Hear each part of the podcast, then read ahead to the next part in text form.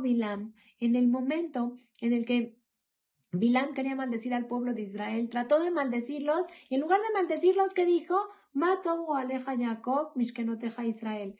Qué bonitas son tus, tus moradas, tus casas de campaña, Jacob, el lugar donde habita Israel. Y esto, dice Rashi, que es porque vio que las, las tiendas del pueblo de Israel las casas de campaña no se veían las entradas unas a las otras, tenían cierta discreción.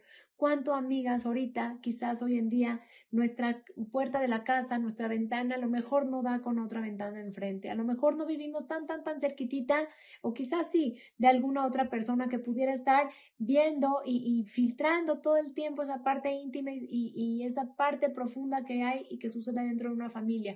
Pero ¿cuánto? podemos nosotros caer en esto y cuánto estamos nosotros en este riesgo de exponer a nuestra familia, que aunque no haya nadie enfrente de nuestra casa observando lo que pasa dentro de nuestra casa, hay miles de personas observando qué pasa cuando una persona utiliza redes sociales, cuando una persona expone a su familia, expone lo que pasa, miren cómo comimos y estamos compartiendo, miren cómo hicimos y estamos compartiendo. Todo el tiempo cuando la persona está hablando sobre su familia, está exponiendo a su familia, es como si la persona estuviera enfrente, qué mejor verajá Miren qué bonita verajá de Obilam. En ese momento dijo, qué bonita es la privacidad, qué bonita es esa conexión íntima, modesta y discreta del pueblo de Israel, que los hogares del pueblo de Israel se hacen en la discreción, se hacen en esa parte oculta y así es como cada quien puede saber qué es lo que corresponde afuera al público y a la calle y cuando se hacen relaciones profundas y bonitas dentro del, del círculo familiar, en lo más discreto